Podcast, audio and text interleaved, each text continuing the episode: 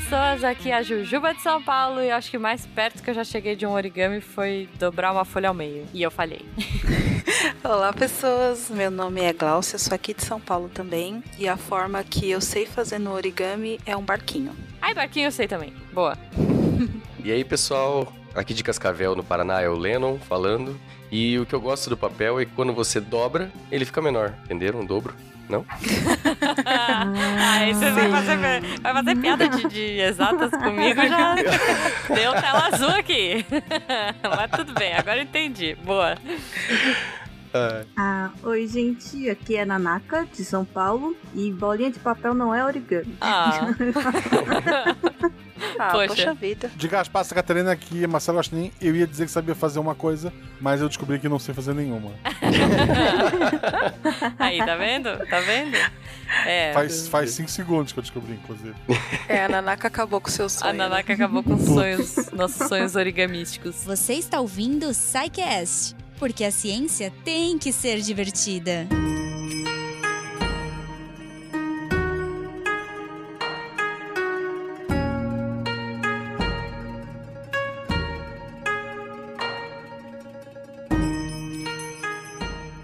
Gente, bom, tô, tô curiosa, um tema diferente aí, eu adoro gravar é, sidecasts com temas diferentes. E acho que assim, todo mundo já brincou um pouquinho, nem que seja tentar dobrar uma folha, tentar fazer um bichinho, né? Assim, amassar, uma- fazer uma bolinha de papel amassado de frustração. Geralmente as minhas eram assim.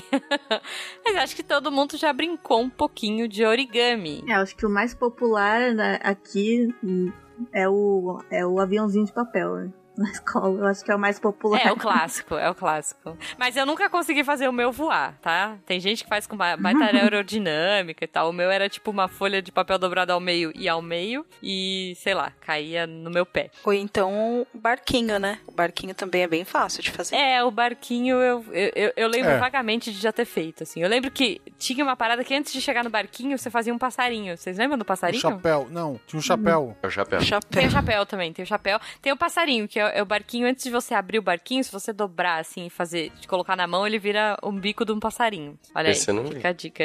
É, então eu vou tentar fazer. Vai ser um desastre, mas se eu conseguir, eu posto em algum lugar. O, o meu avião não voava e o meu barco afundava. Ah, ok. Então, então trouxemos só especialistas. Estamos todos, é, todos habilitados. Tô muito orgulhosa dos especialistas que a fala. gente trouxe, mas. Falando em especialistas, eu queria agradecer o Marcelo, que o Ramon entrou em contato com um amigo dele, que ele forneceu aí as fontes pra gente, que a gente tinha só um entusiasmo, assim, não Olha tinha tanto aí. as fontes de onde tirar as informações Muito técnicas. né?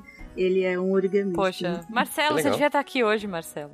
Eu tô aqui. Ah, é, é. Marcelo, amigo do Ramon, você devia estar aqui hoje. Por favor, manda uns áudios pra gente pôr no meio, quem sabe?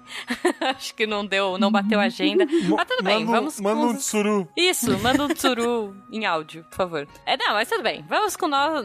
ah, ah, Eu confio no potencial dessa, desse time. Vamos falar de origami, gente. Que, aliás, é uma palavra em japonês, né, Nanaka? Sim, o- ori é dobrar e kami é papel, né? Então você junta, normalmente muda um pouco a pronúncia, origami. Hum. Então é bem literal. Ok, olha só, muito bom. Ori, dobrar e kami, papel. Tá bom. E aí, me contem mais do origami. Ele é, como o nome diz, é uma dobradura de papel. Uhum. Tradicionalmente, né, popularmente é feito com uma. inicia-se com uma folha quadrada de papel. Tem até os papéis específicos que tem uma certa característica né, mais interessante para manter as Uhum. dobras. E aí existe toda uma ciência, assim, se do- uma tradição, né, dobrando ele, ca- o- mais uma mesma folha de papel, dobrando em ângulos e proporções sobre si, várias vezes, seguindo uma instrução, né, uma, uma sequência de instruções você consegue transformar aquela folha plana de papel em um objeto tridimensional que mantém a sua forma, né? E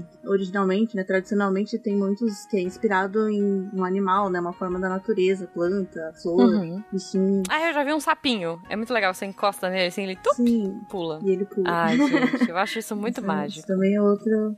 Acho muito mágico. Ó, eu, eu vou dizer, é, nada a ver com o assunto. Quer dizer, tudo a ver com o assunto, mas nada a ver com o assunto. Eu já tive uma empresa, olha só, um estúdio de design e animação chamado Origami, né? Olha só, é o que eu, foi o mais perto que eu cheguei de origami, gente. Mas a ideia Apropriação. é A pessoa não sabe fazer. isso, não sei. Não, mas a ideia, na verdade, era justamente, tipo, da mesma folha simples de papel quadrado, a gente conseguia tirar coisas muito diferentes e moldar, se moldar ao cliente.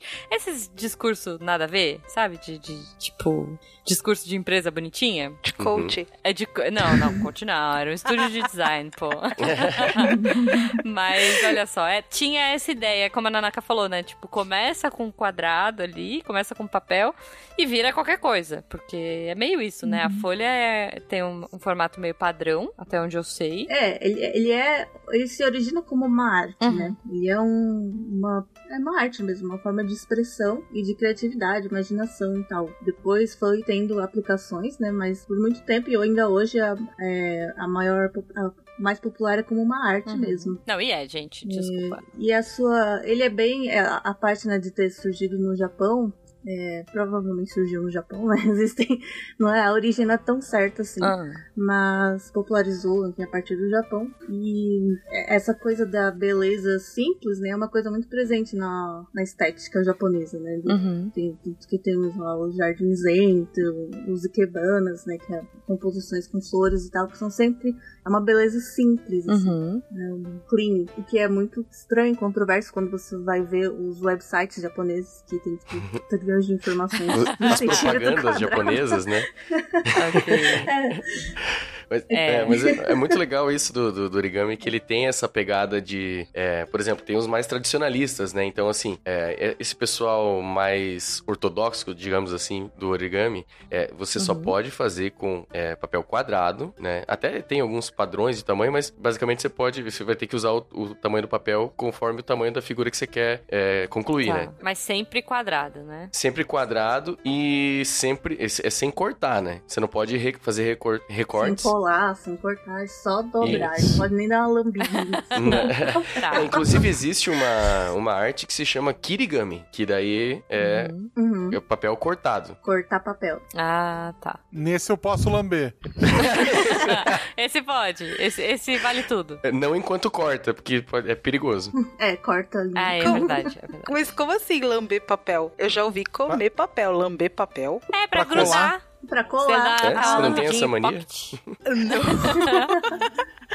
Eu mais pra frente a gente cola, vai gente. falar das variantes, né, do, do, do origami, Tá. mas tem alguns que usam água também. Né? Ah, olha aí. Tá vendo? Tá? Ah, pra Bom, abrir, então tá. né? Então, é, né? Pra, pra colar uma... No... é, Até porque é uma folha mais, mais fininha, né, gente? É isso? Sim. Mais ou depende. menos, ele é um outro tipo de papel, né? Tem vários hoje em dia, Tá. né? Mas o washi, que é o papel japonês, que é uma das categorias, tem vários também, várias classes de washi, mas uma delas é o, o tradicional para origami. Ele é um papel meio sedoso, assim. Aham. Ele é fino, mas ele é resistente. Inclusive, alguns tipos de washi usa, por exemplo, pra colocar nas portas, sabe? Aquela porta Ah, japonesa. sei, sei, sei. Os quadradinhos, é papel. Tá. E é um papel bem resistente, né? E fino. que ele mantém é, a dobradura, é né? Veja bem, né? Filmes de ação japoneses É, estão se aí pra provar que uma não. mão- Eu não sei se vocês já tentaram fazer aquele chapéu com jornal. O jornal ele é muito fino Uhum. e ele não É, segura a dobra, Uhum. né? Então, É só que verdade, daí, é verdade. Só que daí uma folha sulfite já é muito grossa, pra- dependendo do que você quer fazer. Então daí você começa a fazer muitas dobraduras uma perto da outra e começa a ficar muito espesso. E aí já, Uhum. sabe, você já não consegue. Então, é, o pessoal que Hum, fez o, o já fez, né, usou pro, pro origami de uma forma que ele meio que engloba todas essas características, né? Ele dobra de uma certa forma fácil, mas ele não é Uhum. nem tão fino que ele não vai segurar a dobradura e nem tão grosso que ele também vai, vai inviabilizar o, o objeto que você vai fazer depois. Ok. É, Não, e, pô, e o legal do que a Nanaka falou ali também, que ele começou com essa ideia mais é, religiosa, mais é, como uma arte, assim, né? Um negócio uma, é, de veneração até, porque, pra começar, né, o, pap é, o papel surgiu há muito tempo atrás, tipo, uns dois mil anos, mais ou menos, atrás, lá na China. E assim, cara, dá, pa dá papel na mão de qualquer pessoa, ela vai querer dobrar, né? Quando você tá entediado, você tá conversando, você começa a dobrar o papel. Então, assim, não foi só no Japão que surgiu. Inclusive, tem até é, um alemão. É, existem outras escolas de origami, né? Tem, tem, claro. Você entrega um diploma de graduação pra pessoa, ela pergunta, posso dobrar? Pode não, pelo amor O de Deus. diploma de graduação já vem com as marcas, sabe? De corte e dobra. Se você terminar, Pelo você se graduou, amor de né? Deus, não. É, não, Mas a galera faz. ninguém dobre, né? Você trouxe uma, uma, uma pastinha? Não, não. Tu tá como? Eu vim de moto. A pessoa tá de moto, sem mochila. Sem... Chovendo. Se, se é mais normal, vocês imaginam. A pessoa tá de moto, sem mochila. Não, eu vou enfiar aqui dentro do casaco. Ai, Por- senhor. por Tá vendo? Se ele calça. fizesse um tsuru de, de diploma, olha aí. É, Ele conseguiria guardar no bolso numa boa. É, depois ele vai ficar marcado. É, então você vê que as pessoas têm essa necessidade de estragar o papel que tem na frente delas, né? Eu destruco. porque Se deixar assim, não pode deixar nada perto. porque Eu começo a dobrar e tal, e daqui a pouco eu já rasgo. Então, assim, claro que não, não é só no Japão que surgiu isso. Até tem, eu, tem um alemão chamado Friedrich Frebel, acho que é assim que pronuncia. Ele foi Tá. um pedagogo alemão, e esse cara que foi. Ele inventou o, o jardim de infância. E Oi? aí. Ele, é, ele, ele foi o fundador do primeiro jardim de Por isso infância. que é Kindergarten. Ah, Kindergarten. Que é em alemão. Aham, Isso. olha. Aham, E aí ele usava dobraduras de papel pra ensinar as crianças é, geometria e até pra ocupar o tempo delas, pra gastar energia, pra testar, é, treinar a coordenação motora. Ele tinha essa ideia, essa filosofia de que as crianças aprenderiam melhor se elas estivessem se divertindo. Que é a Que ideia legal. do SciCast, né? Pois é, tem tudo a ver então. Aí eu ia Aham. perguntar qual a relação origami e SciCast. É, Então não surgiu só no Japão, né? Surgiu em vários lugares, né? Na Europa o pessoal tinha muito o costume de dobrar guardanapos, né? Pra pôr nas mesas, enfeitar. Mas assim, por algum motivo, o japonês ele acabou é, ficando é, mais se disseminou mais, né? Tanto que é, o, resto do mundo hoje em dia usa o nome origami, né? Origami, é. Uhum. Né? É, então, assim, só que no começo, antigamente, o papel era muito caro, né? Hoje é, a gente joga fora. Mais uma vez, ele era muito Uhum. caro. Então, o pessoal fazia as dobraduras para alguma homenagem. Por exemplo, para As cerimônias. Exato. Hum, o tá. Pessoal fazia borboletas, que as borboletas na- na- eh, representavam os noivos e tal. E, Ah, muito e aí... legal. É, então, aí, no- no- tanto que se usava mais para essas situações especiais, né? O papel era muito caro. Tá. E, e a gente tem mais ou menos um. um- Bom, é, é difícil dizer, como vocês falaram, né? Tem vários lugares no mundo, mas tem algum registro, tipo, histórico, assim, de tipo, o primeiro tsuru feito, o primeiro barquinho É, de papel? Tem, algumas, assim, não tem nada certo, né? Uhum. Que realmente é uma coisa muito antiga e muito. envolve muita é, arte, então literatura, religião, e aí mistura tudo, ninguém sabe se é lenda, se é, se é atual, se é antigo mesmo. Uhum. E então existem algumas menções em lendas do período Heian do Japão, que é de, de 794 a 1185 no ano. Caramba. É, foi o período em que o, o budismo, o taoísmo e outras influências chinesas atingiram o máximo no Japão, né? inclusive. Então, tudo que veio da China estava muito em alta. Uhum. E ele também é, é esse período também é considerado o pico da arte, da poesia e literatura, né, no Japão. Tá. E aí existe uma lenda de que um, um conselheiro espiritual do imperador nesse período Heian fez um pássaro de papel e transformou ele em um pássaro de verdade. Então, essa lenda é dessa época. Ok. E aí enfim, é, uma- é um registro, né? É um, digamos assim, Tá. uma menção. É, é que na época não tinha internet pra ser verdade. Se tivesse na Não internet, Netflix? seria. Não É. tinha. Se colocasse no Twitter, né? Era É, verdade. aí, aí, aí era verdade. Bom, mas beleza, então estamos aí, Heian. Tem um poema também. É um primeiro registro, o primeiro registro certo, né? Que tipo, tá Aham. escrito ali. É um poema escrito, um daqueles haiku, né? Poema japonês, curtinho, escrito por Ihara Saikaku Uhum. em 1680. Esse é o primeiro registro Oficial, Escrito. real oficial. é, oficial. Que fala. a- a- o poema é As borboletas no sonho de Rosei são um origami. Então está escrito origami né, nesse, Ah. nesse poema. E borboleta, como o Lennon disse, era um, era um tema, né? Um objeto, assim, um origami popular de, de cerimônias. Aham. Não, beleza. Então a gente eh, já começa aí ter o origami como era de papel, o papel era caro, né? Era é, uma coisa mais chique, então você presenteava isso. Ao invés de você dar, tipo, chá de panela, tsuru, tá valendo. Chá de origami. Chá de origami, entendi. Era chique. Chique, chique origami. Você ter aí as esculturas, fora que você tinha. Criava animais aí, né? Pra di- divindades e afins. E aí, mas a- até quando foi caro isso aí? Até quando foi. Imagino que fosse uma coisa mais da nobreza, não era todo mundo que tinha, né? Isso como um hábito, sei lá. É, eu acho que foi mais ali pelo. é, na Idade Média japonesa, né? Que pessoal começou a, a praticar mais como arte, assim, ficou um negócio mais popularizado, né? Eu Não sei se a Nanaka pode confirmar isso ou não. A popularização do papel foi no período Edo, em 1600 a 1800. que o papel foi crescendo Tá. em popularidade e aí foram, publica- foram publicadas as primeiras obras contendo orientações para execução de origami, né? Porque antes era feito só por tradição, você não tinha como- ah, não tinha escrito assim como fazer esse origami. Era só a pessoa via, repetia e pronto. Era mais um boca a boca. Ou É difícil. dobra né? a dobra. É isso. Tá bom, uma pessoa ia passando pra outra. É que existem, além daquele registro oficial de um poema de 1680, tem um livro, que é o primeiro livro escrito sobre origami, Uhum. que ele é, tem várias.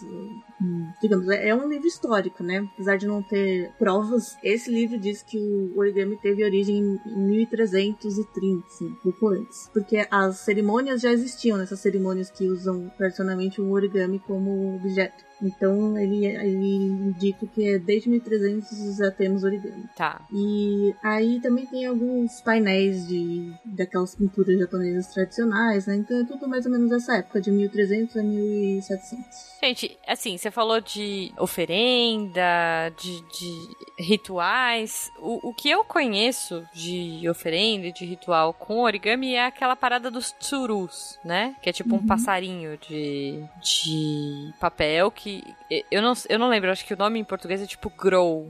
É, é não é isso? É o Grow, eu acho que é o macho e, a- e a fêmea é a grua, que a gente usa Ah, o nome é? de grua pra, tipo, esses Eu não guindastes. sabia disso, não. É, eu acho Você que é. tá me zoando ou você tá falando sério? Ele Tô tá falando zoando. sério. Não é possível. ok, se você falar com convicção, eu vou acreditar. Então tá. Então você faz grows e gruas. É, é que a gente usa, inclusive, na construção civil, aquela, aquele parece um guindaste, mas que o braço vai na horizontal, sim. vai longe. A gente chama de grua, que é o pescoção Sim. da grua, assim. É baseado no animal. Nossa, eu vou, eu vou super acreditar, real. É. Eu achei que você estivesse me zoando, mas tá bom. Não, eu tô falando Então, eu super conheço a grua, eu não sabia que a origem, olha aí, tá Também vendo? Nunca imaginei. É, pois é, olha aí, a gente tá falando de origami, mas já vai pra engenharia. Adorei. Gobo? Quem é você? A sua família é muito poderosa. Sua mãe usou magia para salvar você. Então, a gente tava falando, né, do, do- da, da grua e do grow ali. É que assim, É, é pois pra é. nós não é um animal tão comum, né? Mas, é, inclusive, o tsuru, ele é baseado num, num grow específico, é que é o... Nossa. É, é o de... É que eu, eu tinha visto o nome em inglês, É o grow japonês mesmo. Tem É, o nome? é o grow japonês de coroa vermelha. Se Nossa, vocês procurarem... Eu não sabia aham. que tinha outros grows japoneses. Assim, existem cerca de uma dúzia de espécies de grows, né? Que é esse.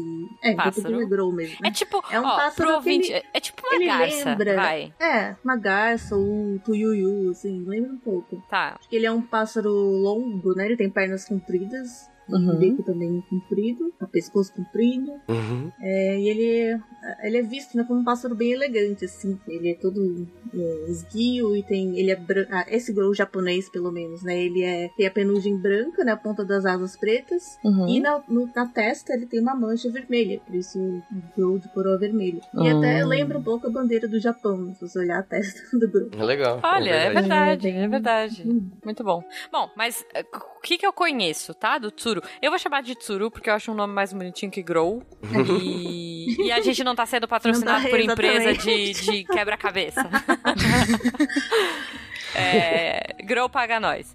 Não, É. mas Hashtag o que eu conheço é isso. O que eu conheço dessa lenda é que se você fizer mil, você realiza um desejo. É isso? Uhum. Procede? Não procede? É, é uma, é uma crença, né? Tem uma lenda anterior que diz que, que os, os Grows, eles, é, quando a pessoa morria, eles carregavam a alma até o céu. É, então é por isso que eles usavam como um símbolo religioso, né? Ah, tá. Mas, mas sim, realmente, acho que até foi no cast de Bomba Atômica, que saiu recentemente, foi falado daquela menina, né, que, que fez, é, que, que o pai dela contou pra ela, é, se ela fizesse mil, ah, mil tsurus, ela poderia ter um, um desejo realizado, né? Ela foi uma menina que foi, ela foi exposta à, à bomba atômica. Acho que ela foi explodido bem perto dela, assim, al- alguns quilômetros, um quilômetro talvez. É quando ela tinha dois anos de idade, a, família dela era de Hiroshima, né? É a Sadako Sasaki. Essa mesmo. Uhum. E aí a bomba explodiu a alguns quilômetros então eles conseguiram fugir, mas eles é, receberam radiação, né? Uhum. Da chuva, da bomba. É, e ela com 11 anos, né? Acho que ela teve leu- leucemia, não foi? Uhum. Isso. É, e aí ela era. ela- Eles voltaram pra cidade depois, né, pra reconstruir. E aí ela já com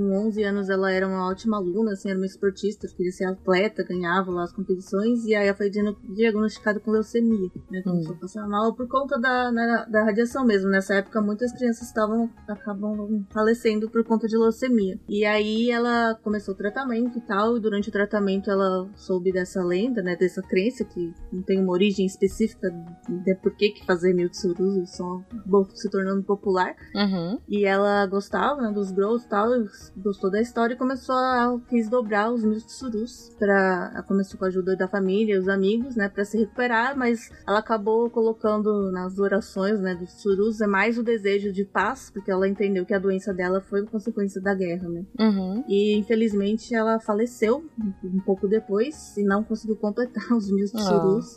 Mas os amigos dela, com- no último, inclusive no último dia que ela, é, no dia que ela faleceu, ela fez o último tsuru dela. Aham. E, e os amigos dela completaram os mil e sepultaram com ela. Oh. E aí essa história ficou famosa, né? E, e eles tiveram, teve um crowdfunding de todas as escolas japonesas mandaram dinheiro para construir um monumento à paz, né, das crianças que fica em Hiroshima, em Hiroshima, e tem a, no topo do monumento tem a, a menina e um tsuru. Que legal. Pô, vamos pôr no post aí. Vamos É, se eu não me post. engano, ela, ela chegou perto, ela chegou acho que 900, se eu não me engano. Mas ela não conseguiu completar os mil. 900 e alguma coisa, é. Caramba, gente. É, eu vi em mais de uma fonte, assim, cada um fala de um, um jeito, né? É que eles escreveram, inclusive, um livro sobre essa menina, daí a família falou que ela chegou a no- 900 e poucos, né? Aí eu vi em outro lugar que falaram que era 600. Mas assim, não importa, né? De qualquer forma. Não, cara, É, ela cara, fez um feito aí. Nossa, é, os- os- todo o simbolismo. E esse simbolismo é tão forte, né? Que, que envolve ela e a bomba atômica. Que. é, é, assim, imagina, fizeram esse, esse monumento pra ela. é, e tem umas caixas de vidro na frente, se você se você for lá olhar, na- nesse, nesse monumento. pesso- crianças, assim, de- do Japão, de outras escolas, que fazem os tsurus em homenagem a ela e, e depositam lá, sabe? Tem milhares de tsurus. Ai, que massa. Aham. Esses mil tsurus, né, a palavra, o nome disso é Sembatsuru, que significa mil tsurus. E Sembatsuru. acabou, é, acabou sendo, se tornando uma tradição, assim, quando a gente tem é, alguém que tá querendo, né, tá doente, desejar melhoras ou um desejo de paz, a gente pode fazer. Por exemplo, eu já fiz, já juntei com uns amigos, fizemos um Sembatsuru pra um Que pai legal. de uma amiga que tava passando por problemas, então é bastante trabalho. Quanto, quanto tempo, é isso que eu ia perguntar, quanto tempo mais ou menos você acha que demora pra fazer? Olha, eu conseguia fazer, em duas horas eu conseguia fazer uns 50 tsurus. Ô, louco. Um pouco menos. Tá, Gente, 50. então. ok. Cara, mas eu já vi vídeo de gente que faz com uma mão só. É, mas tem que ter um pouco de treino. Você vai ficando melhor. É, é você um começa pouco. a fazer, aí, tipo, na primeira hora eu fiz 10. E na última hora eu fiz mais. Caramba, gente. Não, é bastante, é bastante, realmente. Mas, mas muito legal, muito bacana isso. Mas você falou de tem gente que faz com uma mão só, tem gente que faz em 5 minutos, 10 minutos. Existe, tipo, sei lá, Olimpíadas surústicas, Olimpíadas origamísticas ou coisas do tipo? Porque a gente adora competir, né, gente? É, Vamos eu- combinar. Eu não sei, eu, eu, pra mim que o Tsuru é tipo um cubo mágico do Japão, né? Tem uns caras É que fazem isso. rápido pra caramba, mas Faz com uma mão só, faz nas costas com venda. Tem alguma parada assim? Olha, eu só conheço em competição de, de técnica, mas de rapidez eu nunca vi. Não sei. é de Ah, velocidade. mas isso é legal. Isso é legal. Então, então quer dizer que se tem técnicas específicas, né? Não é tipo só sair dobrando. Não, é, não, né? Tem que sair dobrando o papel de qualquer jeito, acho que não vai dar muito. Não vai sair muita coisa dali. Eu acho legal falar um pouco dessa questão da competição e das técnicas também, né? Porque, tipo, numa Olimpíada, você tem. Se um, se um atleta não executa um, um movimento qualquer, mas não executa com a técnica correta, ele perde pontos. É, na então, por verdade. isso que, uhum. assim, ah, não é só sair dobrando, né? Tipo, ah, dobrei e fiz, fiz um tsuru, mas você usou a dobra correta, você usou a técnica certa, o papel correto, acho que talvez seja interessante. Como o Lennon falou, tem os puristas né, do origami, que é, basicamente ela tem que ser um papel quadrado e não pode, só pode dobrar, não pode colar nem cortar. E aí, a partir disso, a, a- na verdade, a análise da técnica se dá no resultado final, porque se você fizer uma dobrinha um pouco errada, uma ordem diferente, o resultado final vai ficar feio. E às vezes você não vai nem conseguir terminar, porque dependendo de onde encaixa uma dobra na outra, se você errar um milímetro, ela já não vai encaixar e aí não vai Ai, permitir é. a outra. E então, por isso que é bem difícil tá começando. Se você dobra. Ainda mais quando a gente não tem um papel bom, assim, produzido bem, ele é tipo, cada um. Ele tem um milímetro a menos de um lado que do outro. Aí você vai dobrar e já fica torto. Você dobra no meio e aí sobra uma parte de um lado. Assim, o que que tá acontecendo? Porque tem que ser um papel bem feito. É, Não, é isso, cara. É, é- é a história da minha vida. Eu tentando fazer, quando chega no final do barquinho, tem um lado maior que o outro. Assim, não fecha, aí você tem que dar aquela carcada no meio, sabe? Os meus Você barquinhos. corta Morder, assim, né? né? Você Tipo, mordeu? corta. Não, eu já cortei. Cortei, assim, sobrou um pedaço. É, Gente, é, é real, é real, assim, é um desastre. É, e Mas, falando ok. de, dessas é, instruções, né? Isso, como eu falei antes, não tinha instruções no começo pra como fazer origami, né? E o, quem, quem criou hoje em dia já tem uma padronização né, de instruções. Se você vai procurar ah, modelos de origami ou é, fala, receitas né, de origami, você vai ver que são sempre as mesmas, tipo, as mesmas coisas, os mesmos tipos de instrução, só muda a ordem ou, ou a direção da dobra, né? É, são aqueles desenhinhos, símbolos já conhecidos. E quem criou isso foi Akira Yoshizawa, foi um grande organista, e ele acabou padronizando as regras né, de dobra, pra, as regras, na verdade, da representação gráfica das dobras de origami, e sistematizou esse, o conjunto de dobras básicas que servem para todos os origamis. É, e ele, inclusive, também é, criou uma técnica de chamada dobra molhada, que é uma dobradura feita com papel molhado, que aí ele consegue outras características físicas e tal. Olha aí. Aí, Guaxa, chegou a nossa vez. Origami no banho. É muito bom. Aí você faz, tá na piscina, assim, na piscina não, na, na banheira, né? Com um monte de tsuru pra brincar, né? Olha aí. Você faz um patinho de, de, de papel. É, Patinho faz de o patinho. É que, ó, quando você. é, inclusive, pra fazer o wet folding, que é esse com o papel molhado, eles usam um papel mais grosso e dá pra fazer curvas. Dá uma olhada na ele- imagem que eu coloquei. Senão ele desmancha.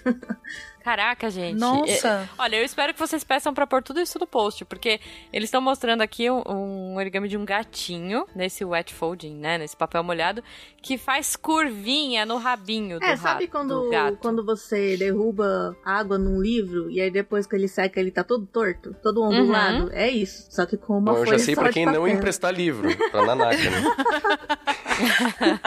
Como assim, sabe quando você molha livro? Tá bom. é, livros de, de escola, assim, que você deixa na janela. Você deixa perto da janela e chove. Não, é muito, muito legal, assim, muito impressionante pelo que eu entendi. Você cria uns vincos no papel com esse papel molhado. É, é bem, bem interessante. Vocês vão ter que pôr tudo isso no post, gente. Ouvintes, por favor, Sim, entrem no post tá, vai porque tá. vai valer a pena. Vai valer a Vai pena. tá. E também tem, tipo, algumas coisas que eu já vi, assim, alguns personagens, né, que eles fazem com origami. Então, segundo, as do- tem as dobras básicas, né? E eu vi uma esfera, gente, uma esfera feita de origami. Eu fiquei, assim, abismada, porque, tipo, uma esfera você, né, imagina bem perfeitinho, né, bem redondinho, tudo. E aí você vai abrindo a imagem, você vê os papéis dobradinhos, assim. Aí eu fiquei imaginando aquelas imagens pixadas, sabe? Tipo, com um monte de Aham. pixelzinho. Aham. Nossa, muito legal. Esse Akira Yoshizawa, esse cara, assim, ele revolucionou realmente o- o- a técnica de origami. Porque, assim, ó, até então, imagina uma técnica milenar dessas, é, existiam mais ou menos uns 200 tipos de origami diferentes, sabe? É, é, objetos Uhum. que você pudesse fazer. Esse cara, ele extrapolou, assim, pra mais de 50 mil. Inclusive, o pessoal fala que tem é, uns 10 mil, assim, é, origamis que ele nunca nem publicou em livro, que ele fez e tal. Nossa. Mas esse cara fez até um- o rosto dele. Tipo, essa também vai ter que pôr na pauta, olha ali. Não, não tinha Netflix, né?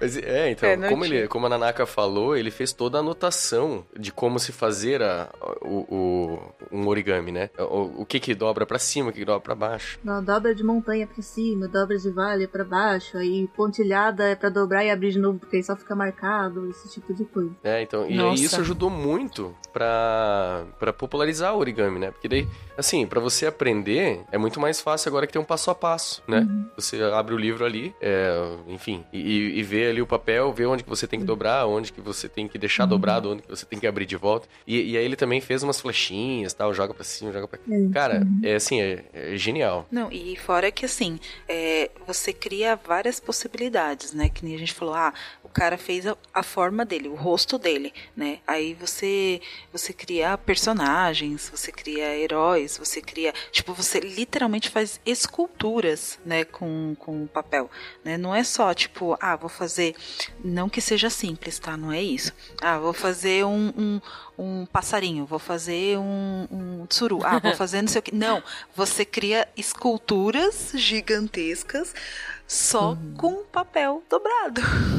É, Né? e complexas, só, ele né? só com, muito, com muitas aspas, né? Uhum. É, porque a gente falou dos puristas ali, né? Que ah, tem que ser o papel é, quadrado, não pode cortar tal. Uma dessas coisas que eles, que esses mais puristas defendem é que tem que ser uma folha só. Então você vê coisas assim que você Caramba. fala, cara, não é possível. Aham, é, tem coisas assim absurdas que você olha, cara, não é possível. Ele não fez uma folha. É, o mais tradicional é uma folha só mesmo. e aí eles fazem tipo, coisas com muitos detalhes apenas com uma folha de papel. Né? Nossa. Nossa. E, e o É, papel que a gente tô tava falando antes, assim, que é feito especificamente pro, pro origami, né? É, eles fazem também é, a- um- cada lado da folha uma cor, e aí durante Uhum. a- as dobraduras você escolhe qual lado vai ficar exposto, sabe?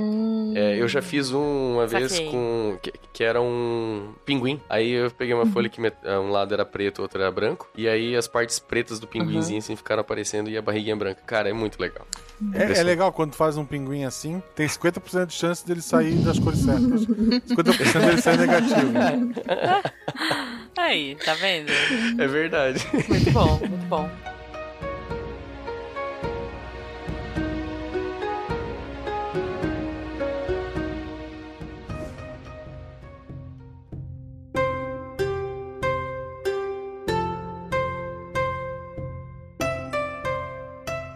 Gente, eu fico pensando aqui, né? A Na- a Nanaka comentou que foi uma coisa que ficou muito tempo fechada, né? Que assim, demorou pra se espalhar e tal. Mas que, por outro lado, também lá no começo da pauta, a gente falou que todo mundo gosta de dobrar papel.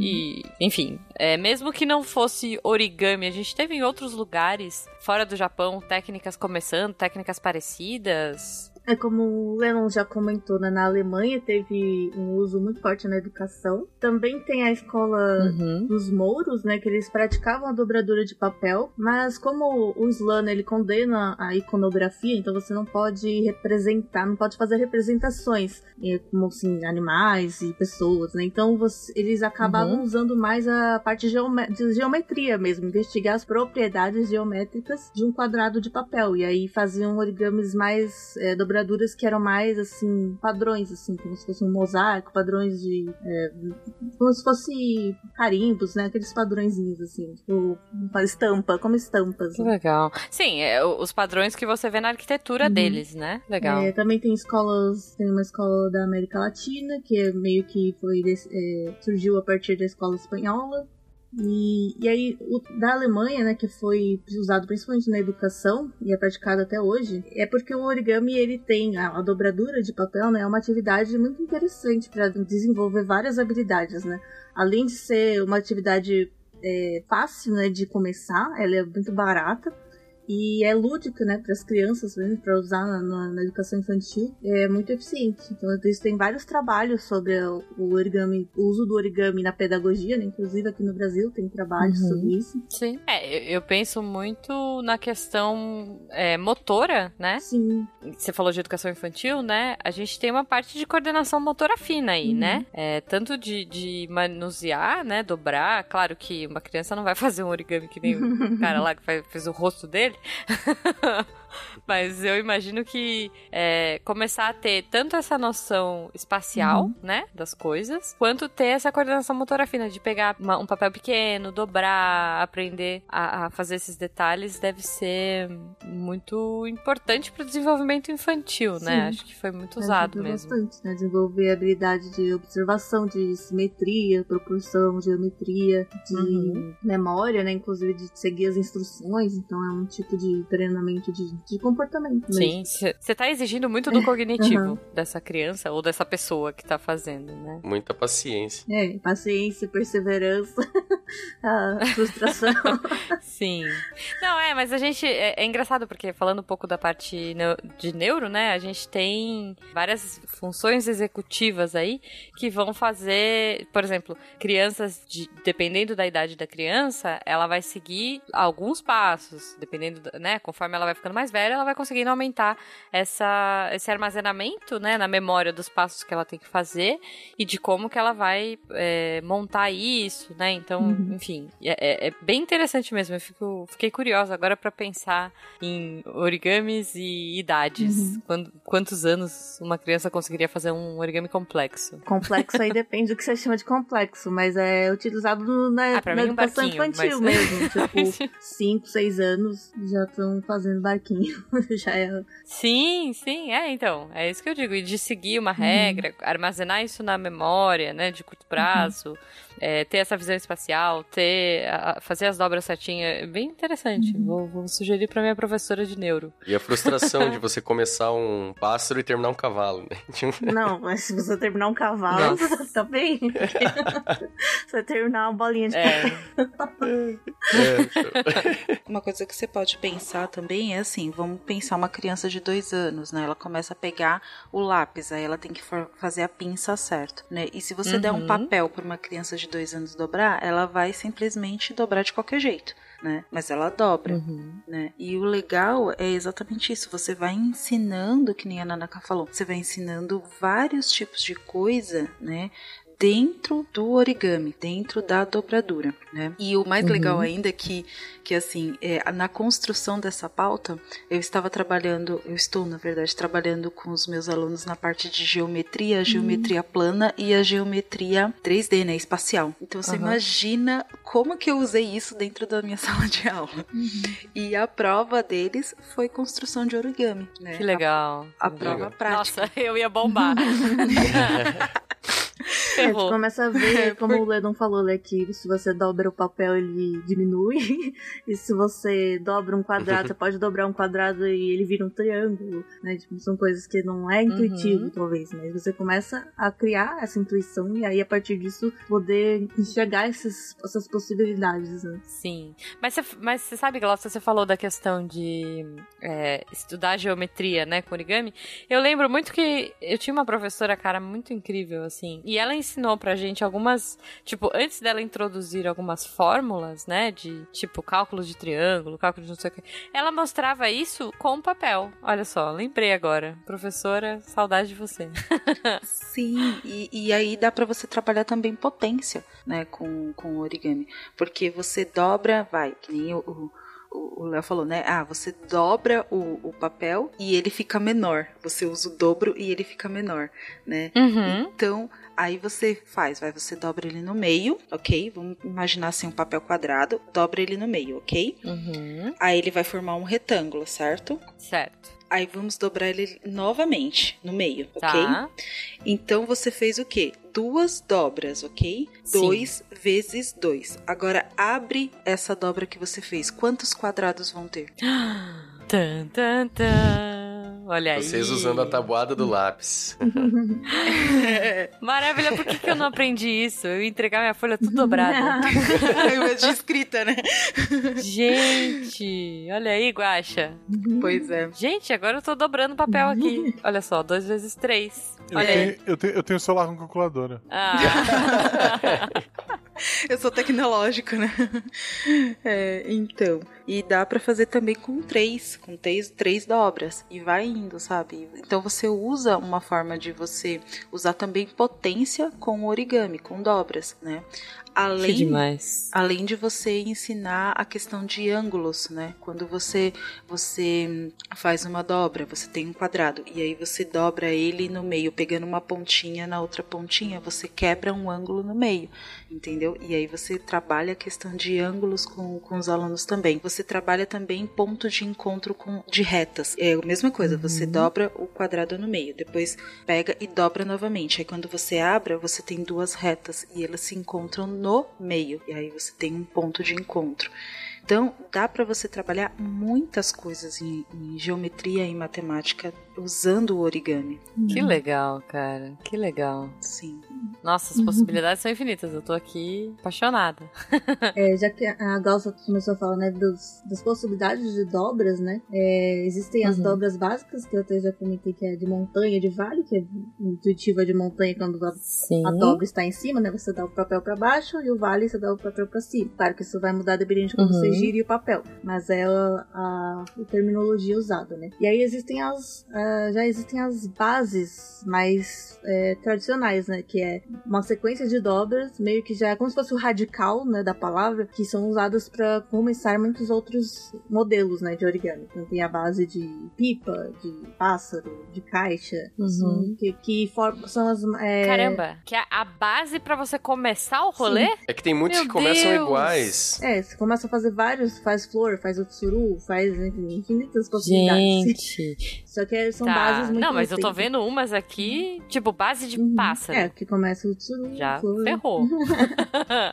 É, Tá. Não, mas muito legal. Muito interessante que você tenha bases que são parecidas Uhum. pra vários, né? É aquilo que eu falei do barquinho e do passarinho, gente. Uhum. E do chapéu, né? Que o barquinho, o chapéu você abria. é, começa do mesmo jeito. É, você chega em um ponto. Sim, entendi, entendi. Uhum. Olha só. Mais ou menos quantas a gente tem, vocês sabem? é, não tem um número certo, né? A de mais famosas tem Tá. umas 10, assim, mas que são as básicas. né? Uhum. É, que são bem. Realmente, você vai ver, a maioria dos modelos de origami você vai ver e tem aqui. Começa desse jeito, uma dessas bases. A não ser que você vai ver origamistas que criam modelos, né? Aí é. Aí, É, aí é que nem aquele molhado lá que fez o rabinho do gato, que até agora eu tô É impressionada. bonito, né? É muito bonito, cara, é muito bonito. Ó, a, a Glaucia falou do pra educação e tudo mais, né? Eu lembrei de novo da minha professora, gente. Essa professora era demais. Ela, ela fez a gente fazer formas geométricas, tipo dodecaedro Uhum. e cosaedro, eu nem lembro os nomes mais. E a gente fazia com durex colorido, então, tipo, o papel era de uma cor e o durex colorido era de outra, pra gente começar a entender justamente isso, os ângulos.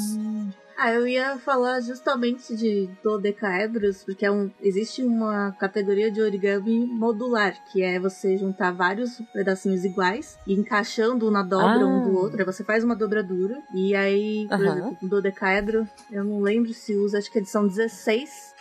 É, pra quem não- dodecaedro é um polígono 3D com 12 lados, 12 pontas. Do- Aham, É, 12 12 faces. faces, não é? E aí a gente É. consegue fazer isso com origami, só que é, com 16 pedacinhos de papel quadrados, dobrados, aí cada, dobrados iguais, né? São 16 módulos iguais. E aí você não Uhum. precisa colar, né? Encortar, você só encaixa na, na dobra um do outro, né? Tem uma dobrazinha aqui, é como se fosse uma aba, então você vai encaixando um no outro e constrói um dodecaedro. Parece um pouco a sensação daquelas. Aquela bola de brinquedo que a gente tinha, que era. Você encaixava assim os seis pedaços, não sei se vocês lembram. Ah, sim, sim. É, tem essa sensação. Ah, tá. É, eu tô vendo aqui. Ah, esse papel. Então, tipo, o papel vai encaixando no outro. É, chama Oritama, que é uma bola dobrada. Ou Sudama. É, isso que eu ia falar. O que eu conheço é um que parece uma Uhum. florzinha, assim, que são várias florzinhas juntas. É, seria esse? Eu não sei se esse é só dobrado, mas deve ser. Porque tem alguns que acabam usando cola, e aí é outro tipo de. Aí, não aí não vale. A gente já aprendeu que cola não vale. É, mas aí a gente já tá saindo do, do, do purismo, né? Porque aí você já tá usando mais de uma folha de papel. ah, mas é tão legal. Ah, sim, mas, é que assim, eu- Sim, é, sim, sim. é- é- aquele é um tipo, uma categoria de, de origamis, né? Porque tem várias. Aham. A gente já falou ali do wet folding, que é quando você pode molhar. A gente, vocês falaram, é. é, vocês falaram agora da, da modular. Uhum. É, tem algumas outras, a fractal, por exemplo, quando o padrão se repete, né, na folha. É, você faz a mesma sequência de dobras sobre a, sobre a mesma folha de papel, repetindo a mesma sequência de dobras, né? E aí, eu já fiz, por exemplo, uma rosa com isso. E, tipo, a primeira coisa que você tem que fazer é dobrar o papel até ele ficar todo quadriculado, a marcação marcação, né? Você faz a marcação, ele fica todo quadriculado, tipo uns 100 quadradinhos, uma folha de papel. Aí você começa a dobrar. Gente. Não, ouvintes, assim, de coração, vai pesquisando. Conforme a gente for falando aqui, ó, pesquisa aí, origami fractal. É muito bonito, gente. Eu tô apaixonada. Imagina isso aqui, olha só. É, é- é repetido, então é na mesma Sim. folha esse aqui. Uhum. Caramba, gente. E tem um que parece o, o fractal, eu não sei como que chama em português, mas em inglês é tessellation origami, que é você fazer esses Uhum. padrões que se repetem, só que o resultado ele fica meio que, que plano mesmo. O pessoal inclusive faz às vezes para colocar um quadro, alguma coisa, porque ele não deixa de ser um, um- um objeto planar, né, é plano, mas ele tem todos esses Uhum. padrões aqui também vou colocar uma imagem para vocês verem. É mais para questão de enfeite, assim. É um origami, só que não é 3D. Isso. É, eu achei ele bem parecido. Eu acho que pode ser aí um filhote do fractal. Tem umas coisas bem parecidas. Eu procurei fractal e tessellation, tem muita coisa parecida aqui. É praticamente a mesma coisa que, o, por exemplo, a, a Nanaka falou que ela fez uma, uma flor, não foi? Sim, mas essa foi. Ela Uhum. é 3 era 3D.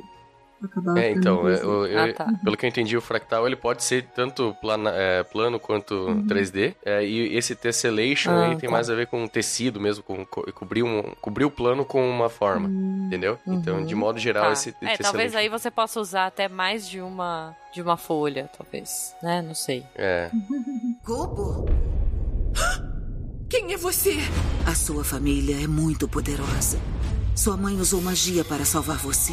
Tá, que mais? Gostei, gostei dos modelos aí. Que mais que a gente pode Sim. fazer pra deixar o criador do origami triste? Tem aquelas, como você já falou até do sapinho, né? Tem alguns modelos que exploram essa propriedade do papel, a elasticidade da- do papel, que criam dobras que se mantêm e quando você força, né? Ela se deforma e quando você solta, ela, se, ela volta, né? Então o sapinho pula, ou tem um Hum. passarinho que se você puxa o rabo ele bate as asas, esse tipo de coisa. Ah, eu já vi esse. Ah, é muito legal, cara. Acho que eu já vi uma borboleta assim. Nossa. uma borboleta. É, eu vi um, do, é, um violinista pequenininho assim, que você. Não sei não, se você mexe na cabeça ou o quê. Aí o bracinho mexe o- o, arco do, do E aí, violino. é uma folha só de gente. papel.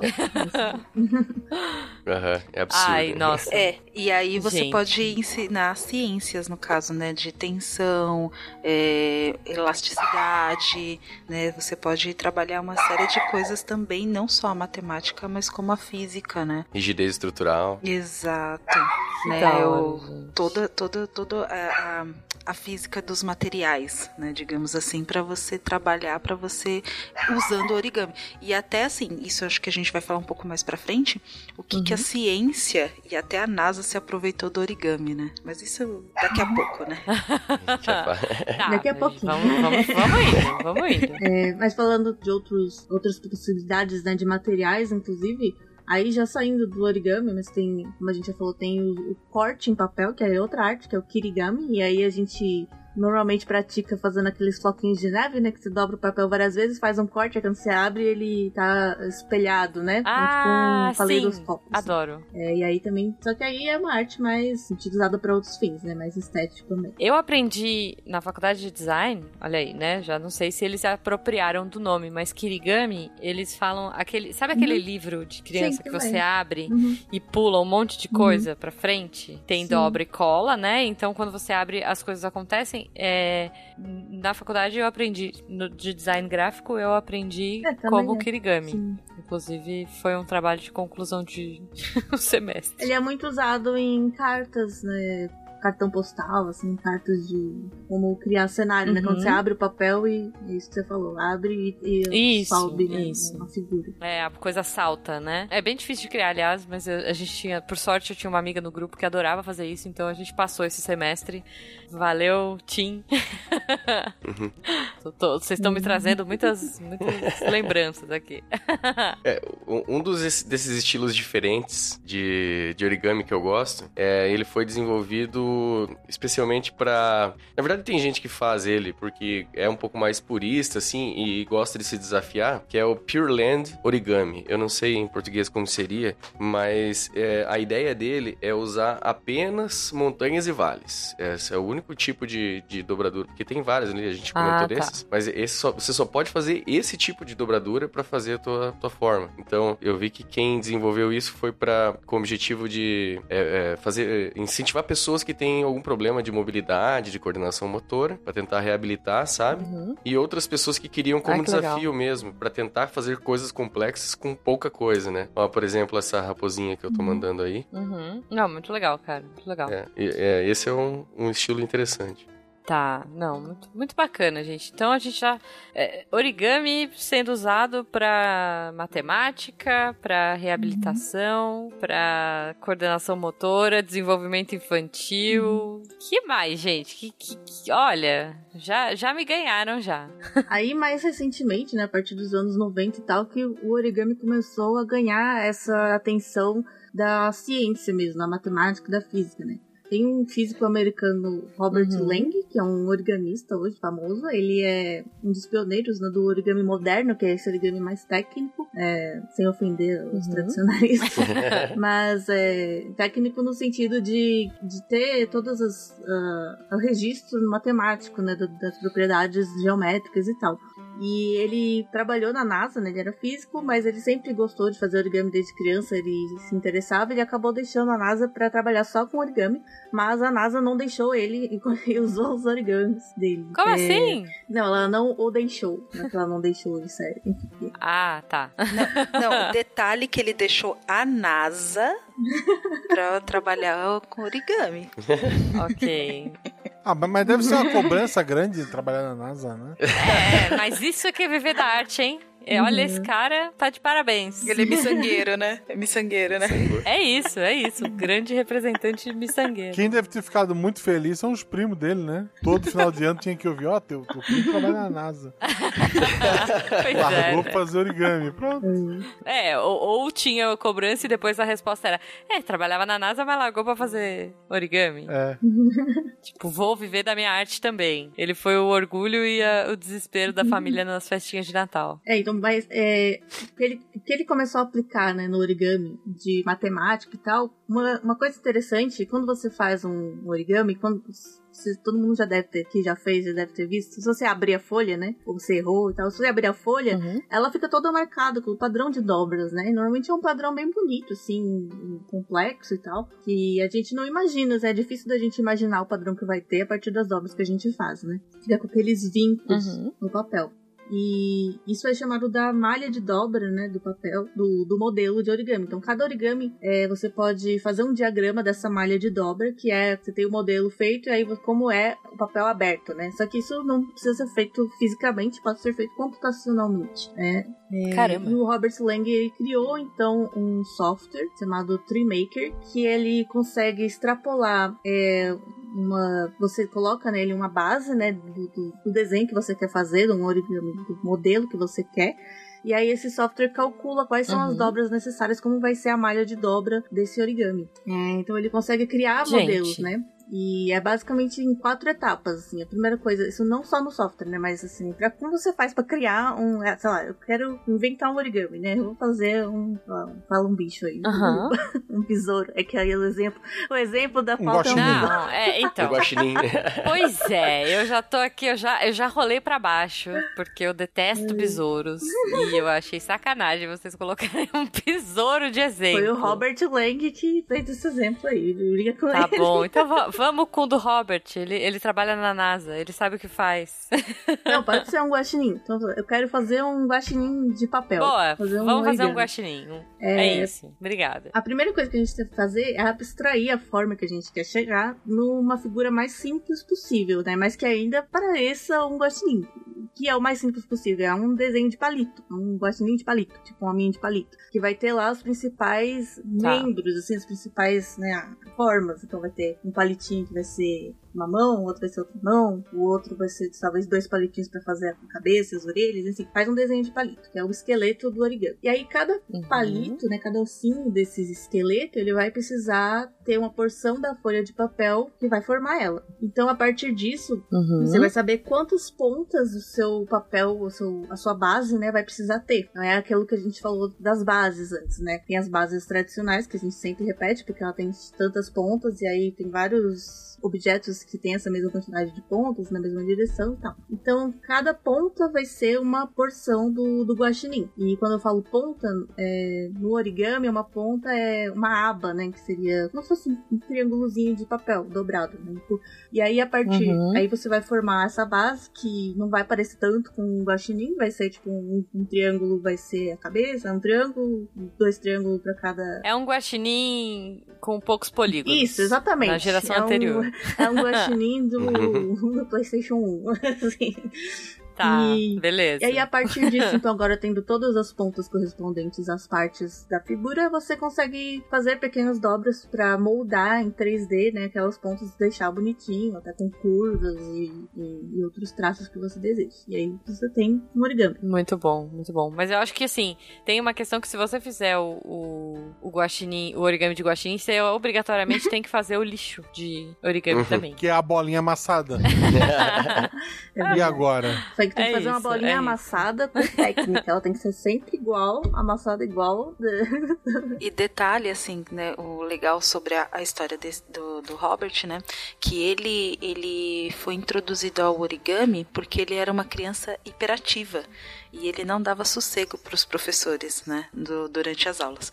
Aí um professor pegou e falou assim, ah, tá bom, vai, fica intertido fazendo essas dobraduras. E aí, após a, nas aulas, assim, enquanto ele terminava a lição e queria é, brincar com os coleguinhas e atrapalhar os coleguinhas, ele começava a fazer essas dobraduras, né? E aí, conforme ele foi se desenvolvendo, ele pegou paixão por isso. Os professores simplesmente, tipo, obrigavam, não, você vai ficar fazendo aí, né?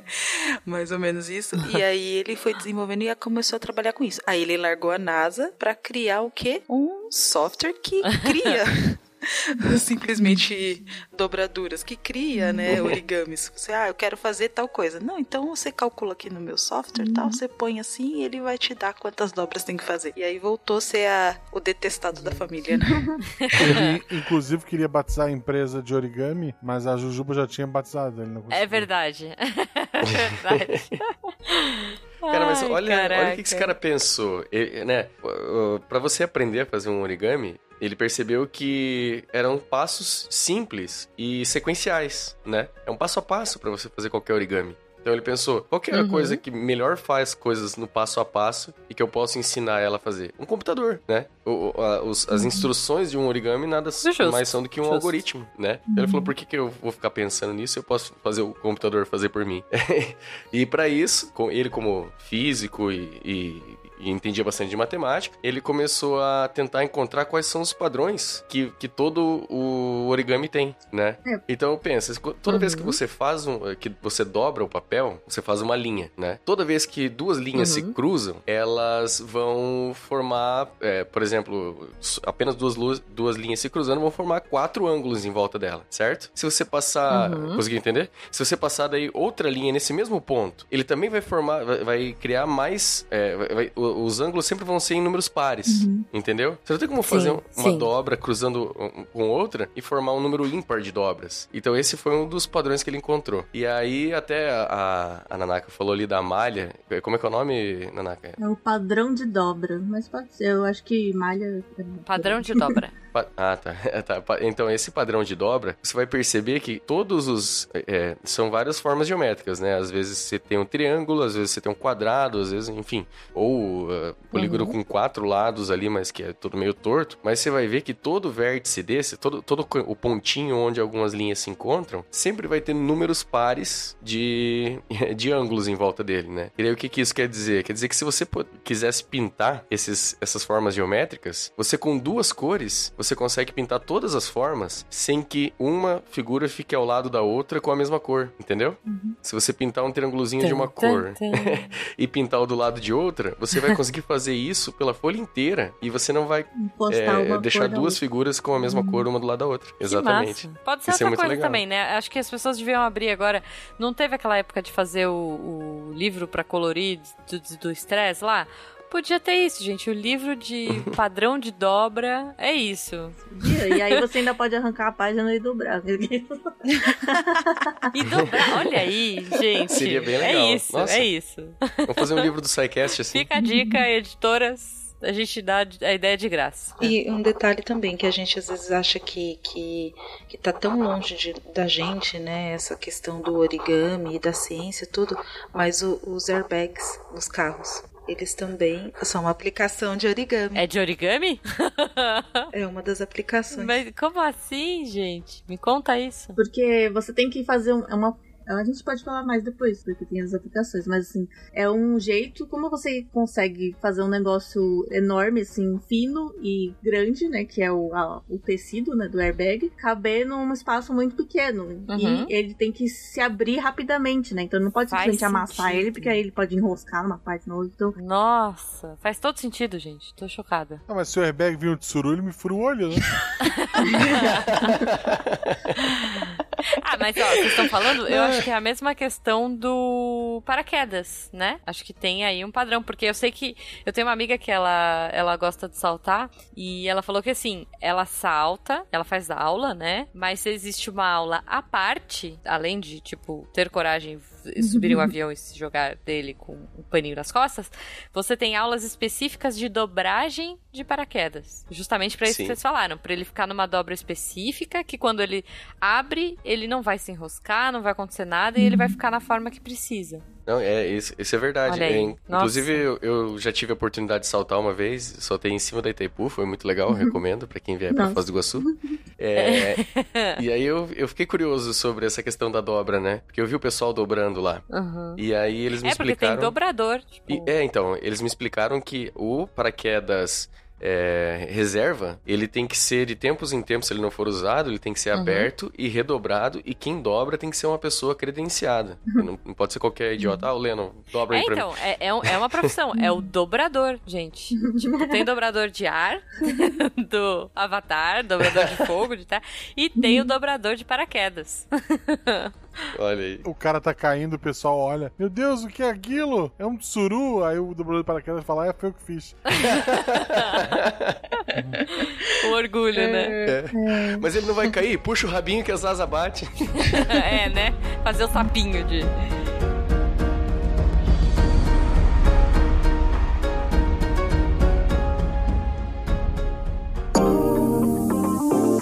Yes, absolutely. I mean, Mother's Day, I mean, there are mothers everywhere in the world. So, Yeah, yes, yeah. we celebrate Mother's Day. So, I'm looking forward to, to get celebrated. So, yeah, yeah. And which day is, is it? holiday. It's on Sunday. Normally, it's the second Sunday of May. So, Oh, so it's just like Brazil. yeah, the same. It's this Sunday, right? yes, it's this Oh. coming Sunday. Cool. Yeah. And you guys have any tradition to celebrate the Mother's Day? No, actually, I think the tradition isn't just, you know, sending messages to your mom, um, sending flowers, gifts, you know, just really appreciating her for all Mhm. the hard work and just, you know, to be where I am, you know, let me speak personally, to be where I am, you know, it's because of the sacrifices that my mother had to make, you know. Um, and now that I have my own children, I get to really, really appreciate, you know, just the kind of work that she did with me. So, yeah. Gente, olá, eu estou aqui em mais um Momento Cambly. Hoje eu trouxe a Ru de novo, porque o nosso papo foi muito bom, muito legal, eu gostei muito dela. E a gente continua aí falando sobre mães e como elas são maravilhosas e como elas dão suporte para que a gente consiga as nossas conquistas, né? E ahn, no meu caso, eu posso dizer que a Juju Mãe, ela me ajudou muito, assim, me deu muito suporte para aprender inglês. Ela dava dicas, assim, ah, faz umas coisas lúdicas, pega a música que você gosta, traduz. E, cara, eu tenho muito a agradecer, né? Graças a isso, hoje, por mais é, que eu não seja fluente ainda, é, eu consigo ter uma ótima comunicação com esses tutores, né, do Cambly. E, cara, é, com outras pessoas de outros países, pessoas que falam inglês ou pessoas que falam outras línguas e também falam inglês. Então, assim, é, eu só tenho a agradecer a minha mãe. E esse mês todo é uma homenagem a, a elas. Então, assim, lembrando pra vocês, se você não pegou a promoção da semana passada, ainda dá tempo esse mês todinho. A gente vai estar aí com o Dia das Mães Cambly. Na verdade, o mês das mães Cambly, né? Com 50% de desconto em todos os planos anuais. Então, se você entrar lá no site do Cambly, C-A-M-B-L-Y.com, e usar o nosso código SciCastMOM, né? É o SciCast M-O-M, você vai ter aí acesso à sua aula experimental e os 50% off. Então aproveita, espero que vocês melhorem o inglês, espero que vocês possam dizer I love you, mom, ou sei lá, repetir frases clássicas da sua mãe, tipo, se eu for aí e achar, eu vou esfregar na sua cara. Brincadeiras à parte. É, mandem amor para as mães de vocês aí em português e em inglês. E mandem amor pro Cambly também, porque 50% de desconto nos planos anuais, pô, tá valendo muito a pena, né? Então eu espero vocês na semana que vem. Um beijo e bom fim de semana.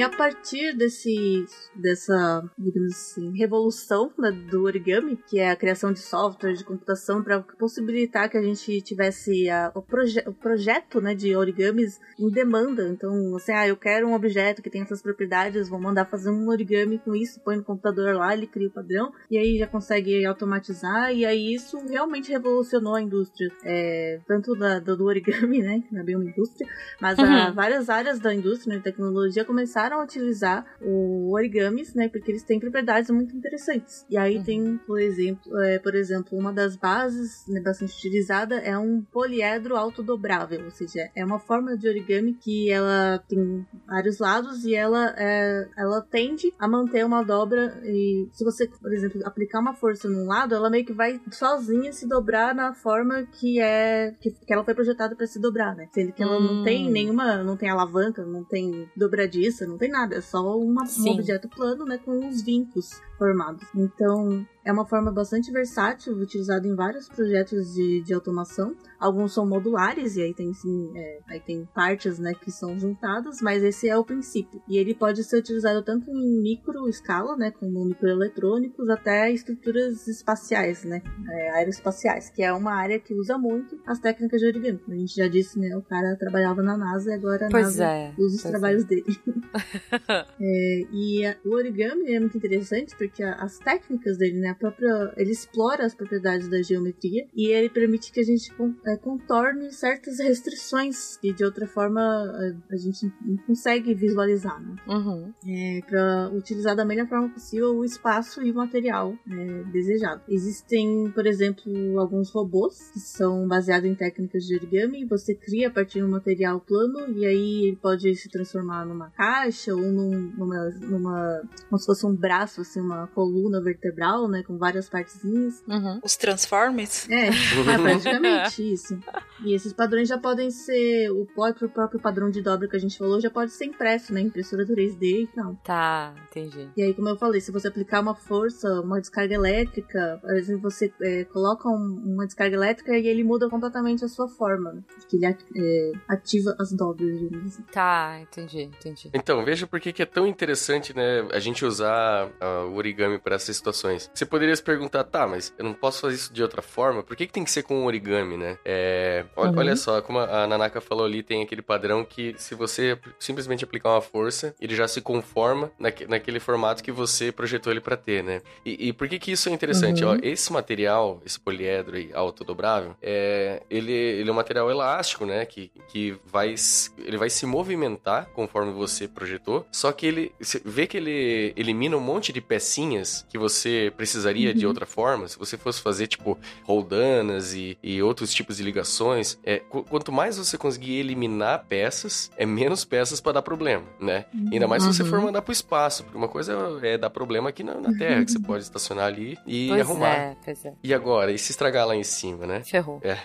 E uma outra coisa interessante que, que já foi mencionado ali é porque uh, o origami tem essa capacidade incrível de você pegar uma coisa que é muito grande e deixar ela muito pequena. E depois poder voltar voltar ela ao tamanho que ela tava antes, né? Então, assim, pra, é, quem já, já acompanhou os episódios de, é, de astronomia e de, de astronáutica do, do SciCast, teve aquele, uh, aqueles três episódios sobre a conquista da Lua. Cara, para tudo para você colocar num, num, foguete é tudo muito pequeno, muito leve, você tem que economizar em tudo, sabe? Então, é, imagina uhum. um painel solar negócio gigante que você precisa que tenha uma área grande para coletar bastante luz uhum. para conseguir é, ser eficiente. Como é que você vai, eh, né? Imagina lançar um foguete com um painel do lado, assim, tipo uma nadadeira.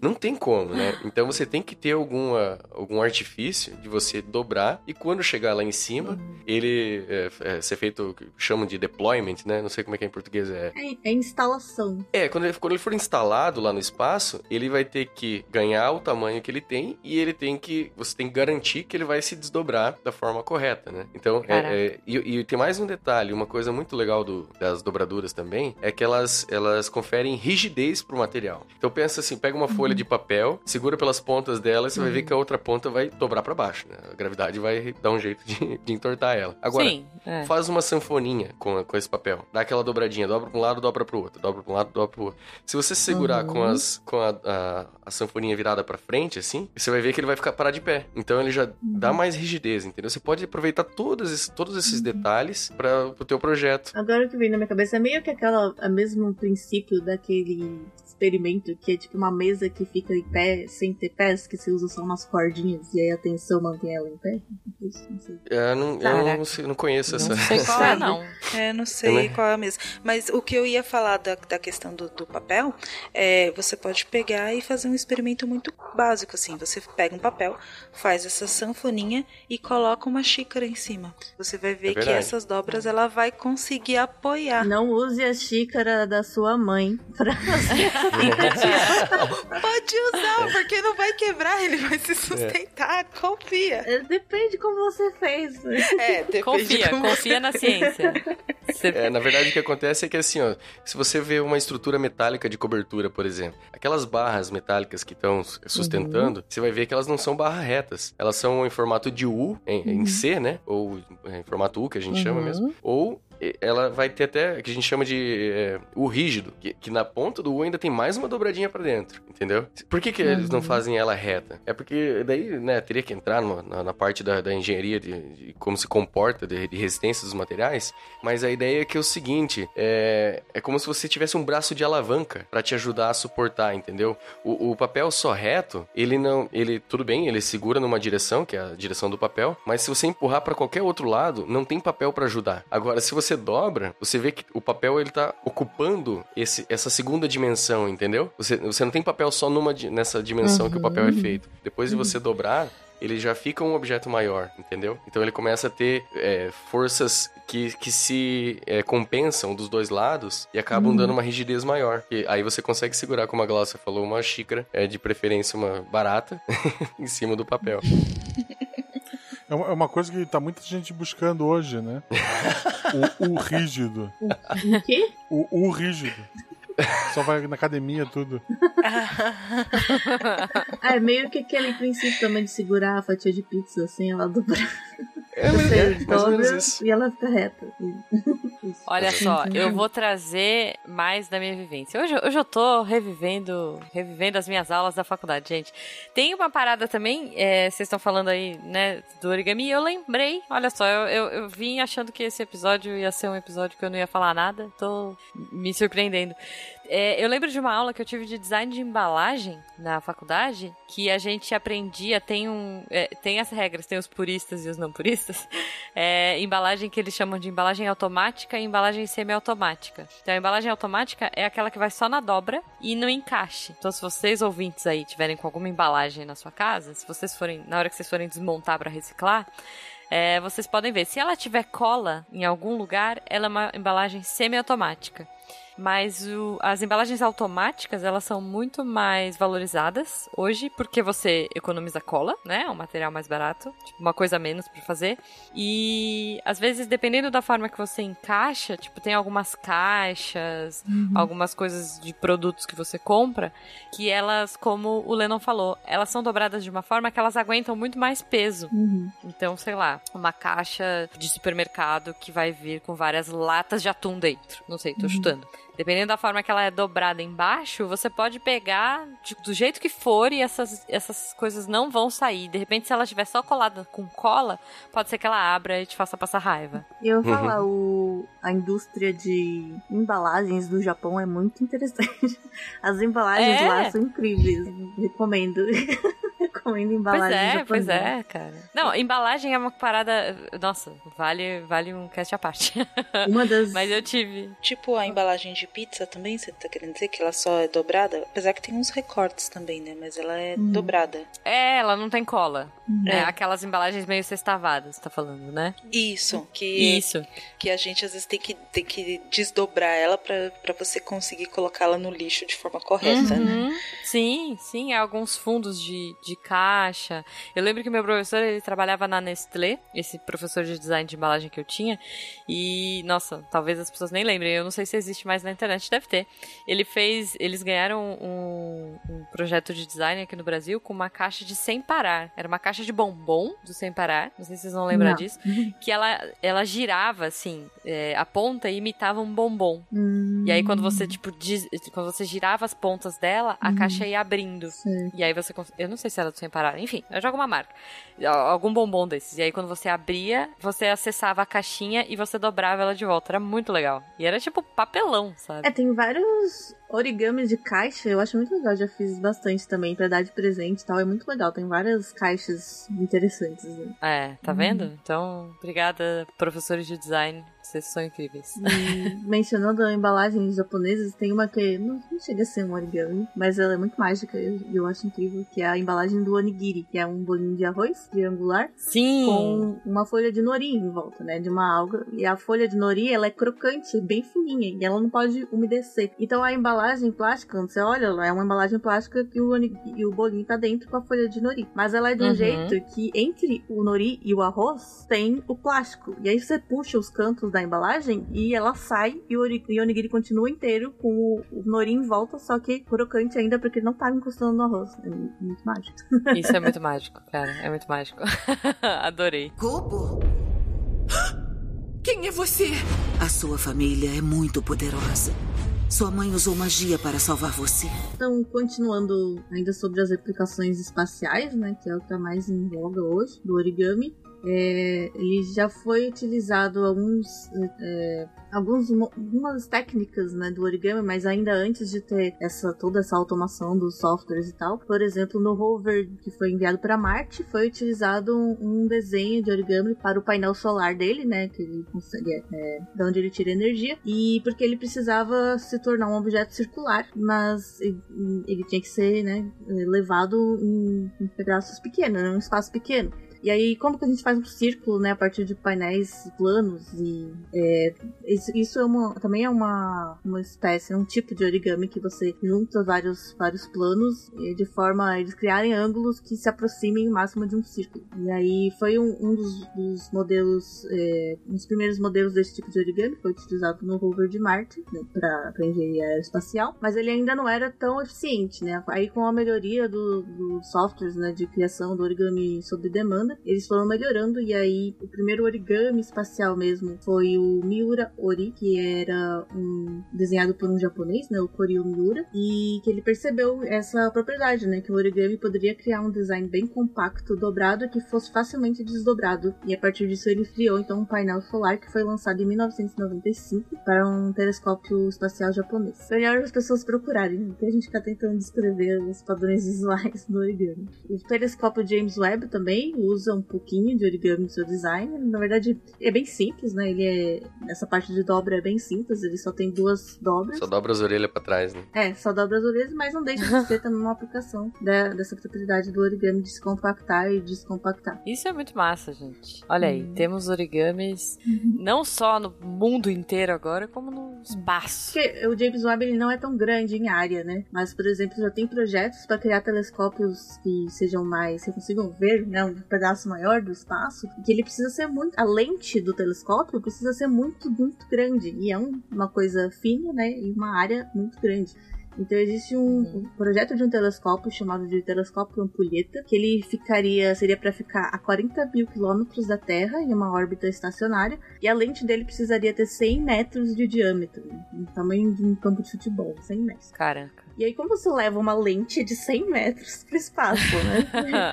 você vai, na verdade, tem também a, opção de construir no espaço. É pra começar que nem dá pra fazer uma lente de 100 metros única, né? Exato. Tipo, ela quebra. Você tem que fazer ela segmentada. Uhum. Então aí, com isso, acabaram utilizando um dos métodos né, de origami, que é um embrulho de, de eixo, que é você conseguir Uhum. pegar painéis, painéis menores, né? Nesse caso de até 3 metros, que era o, o tamanho que eles tinham para um foguete. E aí enrolar esses painéis em volta de um eixo central, formando um cilindro, que aí ele consegue se desdobrar e ir abrindo assim um leque, né? E até formar a lente. Isso ainda é um. ainda está. em- estão fazendo protótipos, né? Ainda não conseguiram chegar na lente de 100 metros.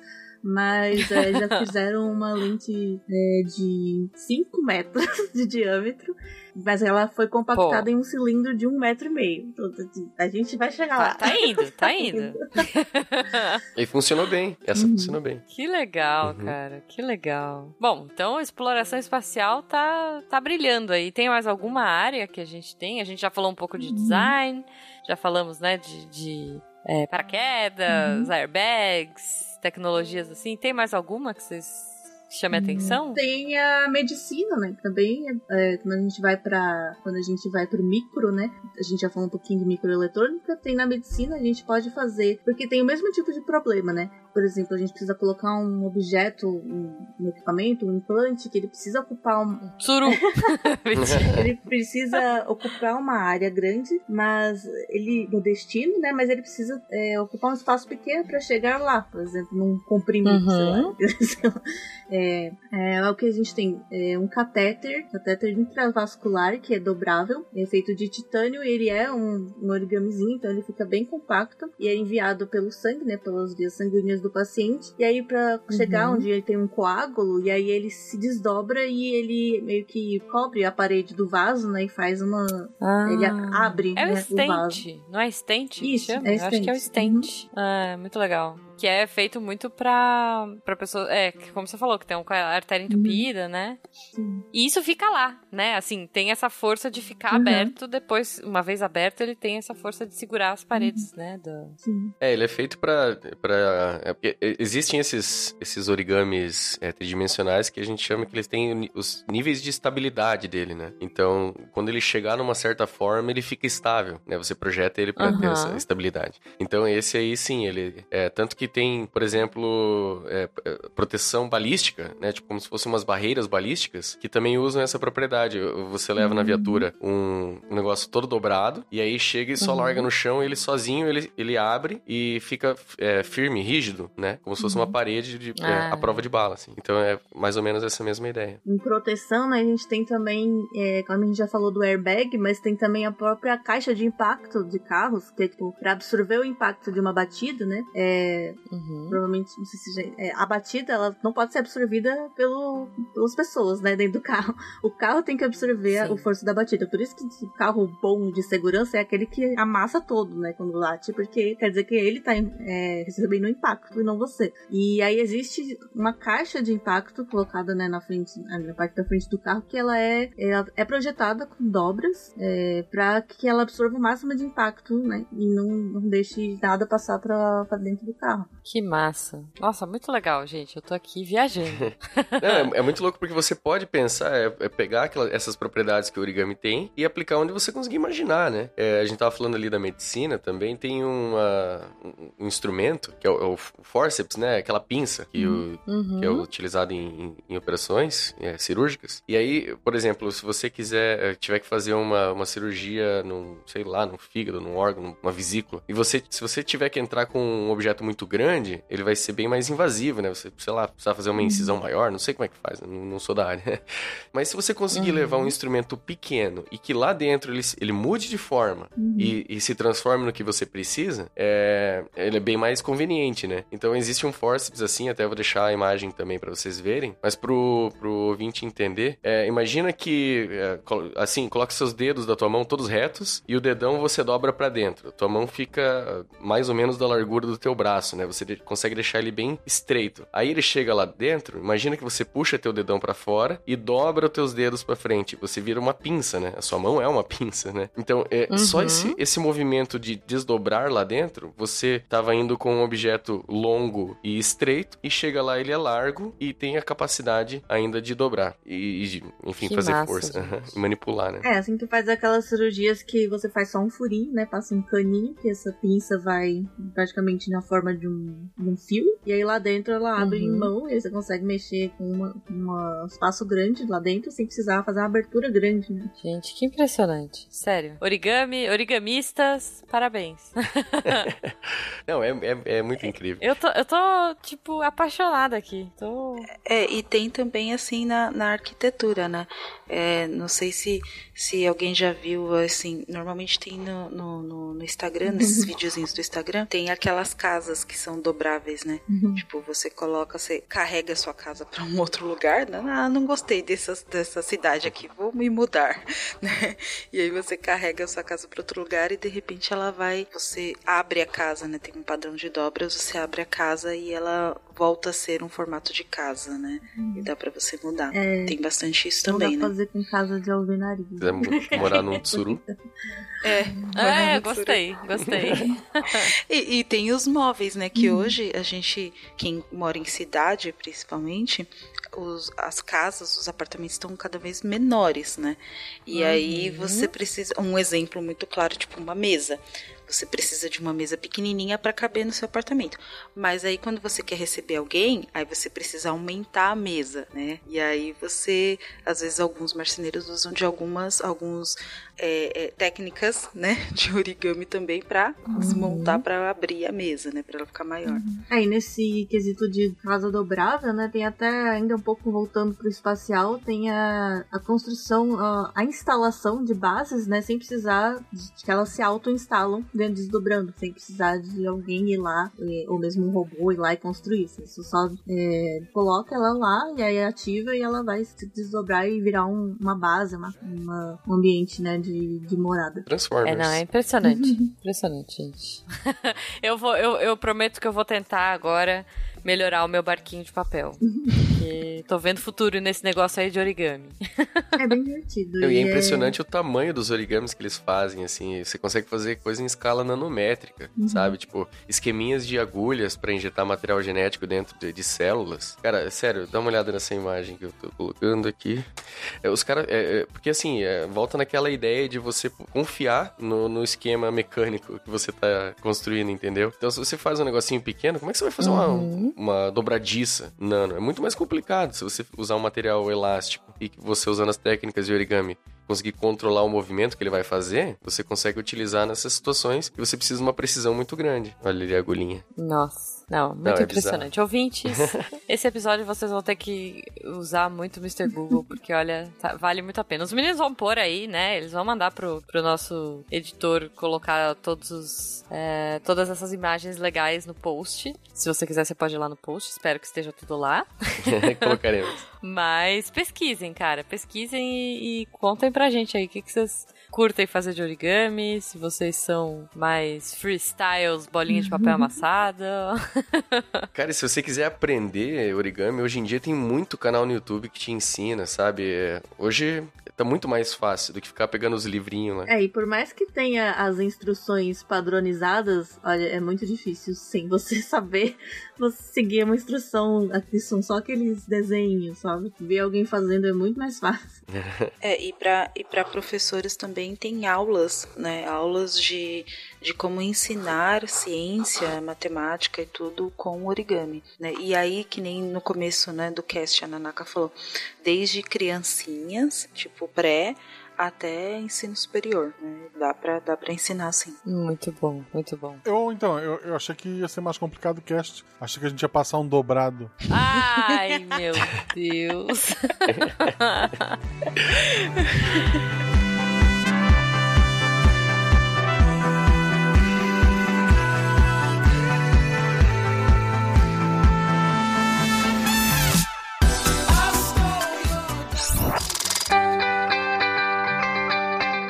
Atenção para o informe semanal dos textos da semana. E aí, lendo o texto essa semana?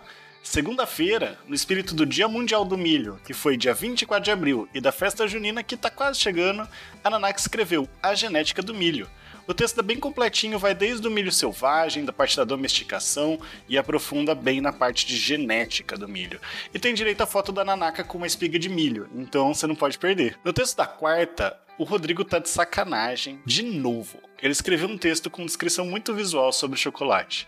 Vai lá conferir chocolate e os cristais de gordura e passa vontade com o texto, quer dizer, descobrir como é feito pro chocolate ter o gosto e a textura que a gente tanto gosta. E a semana sextou em clima de ficar em casa assistindo TV, com reality shows e a realidade fictícia na literatura. Um texto incrível em que o Alan Penone fala do quanto esses programas têm de reality, de realidade, e quanto que tem de show. E aproveita para trazer algumas tendências na literatura relacionada a essa dinâmica. Esses textos e mais, muito, muito mais, você encontra em www.deviante.com.br. E aí, ainda não veio se tornar um redator deviante? Manda um e-mail aqui para contato@saicast.com.br e vem fazer parte da equipe. Eu sou o André Trapani, comendo pipoca com brigadeiro enquanto assisto reality ou show. Bom, o último que apagar a luz da Torre Deviante. Este programa foi produzido por Mentes Deviantes. deviante.com.br Este programa foi editado por Tapcast. Edições e Produções de Podcast.